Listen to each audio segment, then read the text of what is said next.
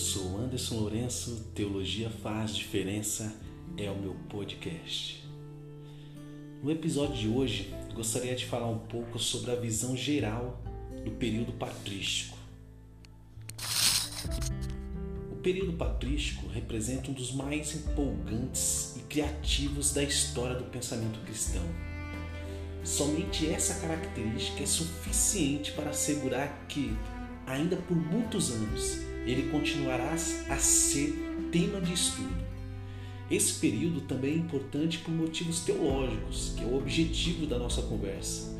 Todos os principais ramos da igreja cristã, incluindo as igrejas anglicanas, anglicana, ortodoxa, oriental, luterana, reformada e católica romana, consideram o período patrístico como um marco decisivo na evolução da doutrina cristã.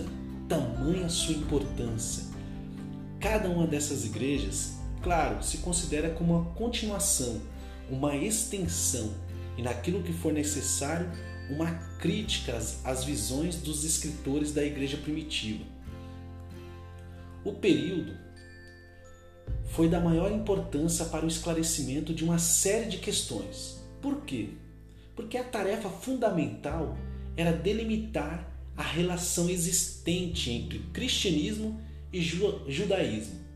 As cartas de Paulo no Novo Testamento são uma prova da importância desse ponto no primeiro século da história cristã, à medida que várias questões práticas e doutrinárias passaram a ser consideradas. Então, partindo do princípio do debate da importância do apóstolo Paulo nessa questão que eu citei, os cristãos gentios, isto é, os não-judeus, eram obrigados a circuncidar-se. São questões que são levantadas logo ali nas páginas do Novo Testamento. Como, por exemplo, o Antigo Testamento deveria ser corretamente interpretado. Como ele deveria ser interpretado? São perguntas também que já percebemos isso nas páginas do Novo Testamento, inclusive pelo apóstolo Paulo. No entanto, logo surgiram outras questões. Uma das que tiveram importância especial no século II foi a da apologética.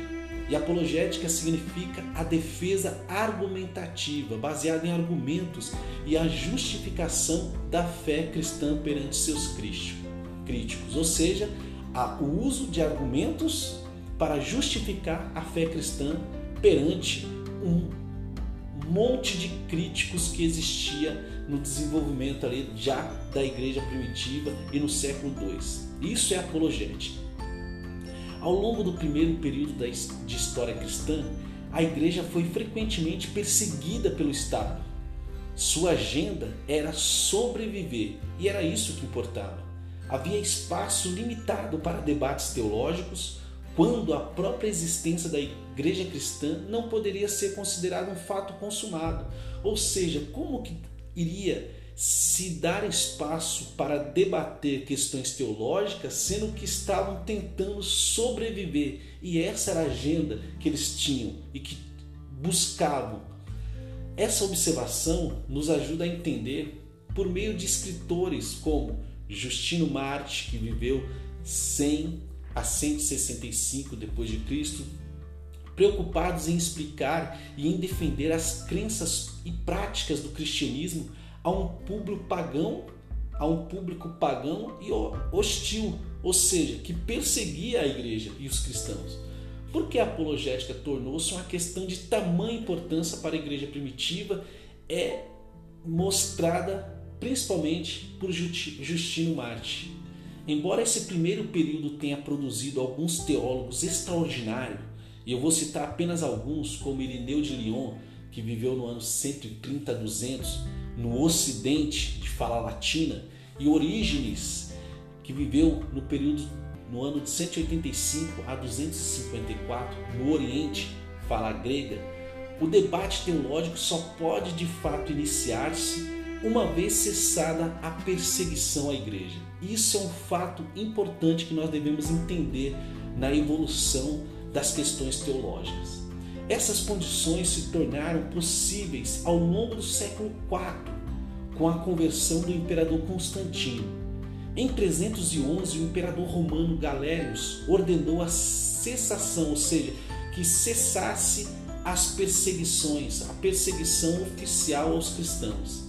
Essa fora, essa atitude de perseguir os cristãos fora um fracasso e somente havia exacerbado a decisão dos cristãos em resistir à nova imposição da clássica religião pagã dos romanos. Ou seja, aquilo que foi para retrair o crescimento do cristianismo, surgiu um efeito contrário. Quanto mais se perseguia, mais os cristãos cresciam. Lembrando um pouco aí o êxodo com a, o aumento da crueldade, da perseguição no período ali é, do êxodo, onde aconteceu o mesmo que acontece aqui, o sentido inverso. Quanto mais perseguido, mais oprimido, mais o povo crescia.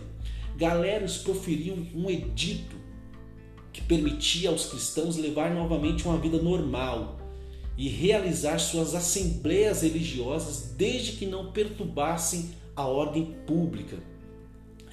Só que o interessante e o que devemos entender é que o edito identificava de forma explícita o cristianismo como uma religião.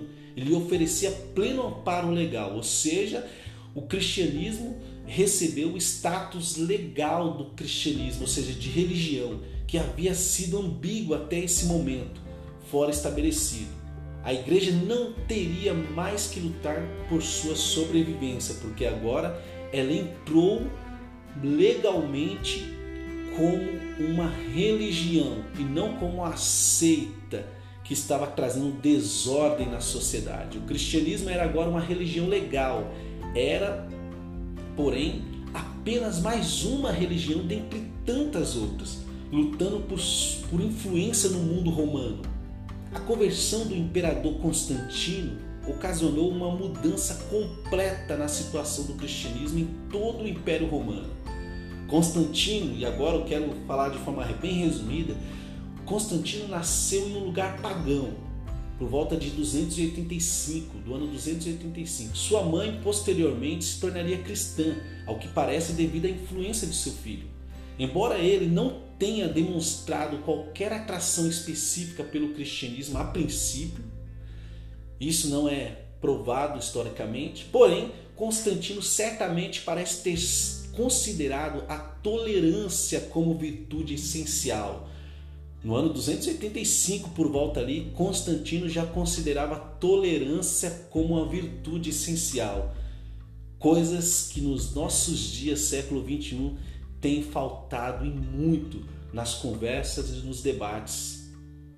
Constantino, após a tomada de poder por Maxentius na Itália e no norte da África, liderou algumas tropas vindas da Europa Ocidental em uma tentativa de retomar o poder na região.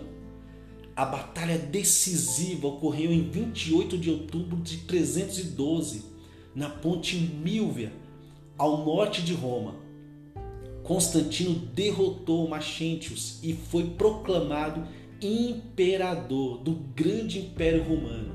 Em algum momento, pouco tempo após esse fato, ele se declarou cristão. Constantino, em seu período como imperador, de 306 a 307, obteve sucesso na reconciliação entre igreja e Estado, algo extraordinário, cujo resultado foi a mudança de mentalidade, pois a igreja não mais vivia sob constante perseguição. Isso trouxe uma mudança extraordinária no pensamento cristão. Em 321, ele decretou que os domingos deveriam se tornar feriados no Império Romano. Devido à influência de Constantino, o debate teológico construtivo se tornou uma atividade pública, porque a igreja agora não só era uma religião considerada legal, mas agora também tinha todo o amparo do imperador romano, por ser ele também um cristão. Agora, a igreja, exceto por um momento, por um breve período de incertezas ao longo do reinado de Juliano, o apóstata que é que viveu entre 361 e 363 podia contar com o apoio do Estado. A igreja, em vez de ser perseguida agora, contava com a perseguição, com a, o apoio do Estado e na figura do imperador. Assim a teologia saiu da obscuridade dos encontros secretos para se tornar, ao longo de todo o Império Romano, uma questão de interesse e preocupação públicos, ou seja, saiu dos da obscuridade, dos encontros secretos para se tornar um debate público e das, do interesse público. Isso progressivamente os debates doutrinários tornaram-se uma questão de importância tanto política quanto teológica. O desejo de Constantino era ter uma igreja unida em todo o seu império e assim preocupava-se com o fato de que as diferenças doutrinárias deveriam ser debatidas e conciliadas como uma questão prioritária. Por isso que eu digo para você, incentivo você a continuar ouvindo nossos podcasts, nossas conversas sobre teologia, porque realmente percebemos que teologia faz diferença.